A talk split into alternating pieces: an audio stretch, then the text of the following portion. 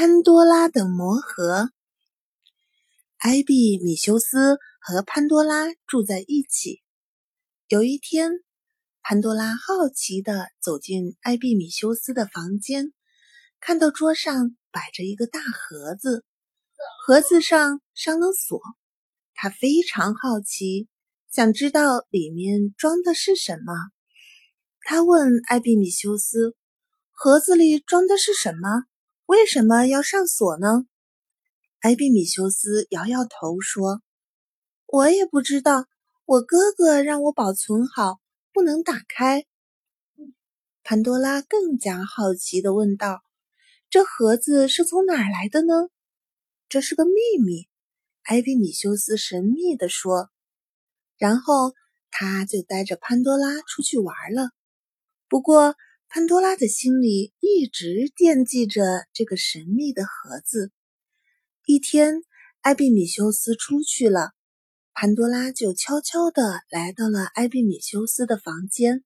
他轻轻地碰了碰锁链，没有想到盒子的锁自动打开了。亲爱的潘多拉，把我们放出去吧，我们是你的好朋友。里面的东西说。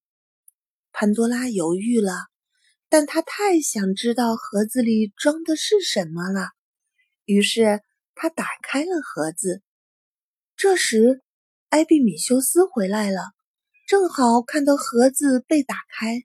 他想阻止，已经来不及了。一股黑烟从盒子里冒了出来，同时轰隆隆的雷声响了起来。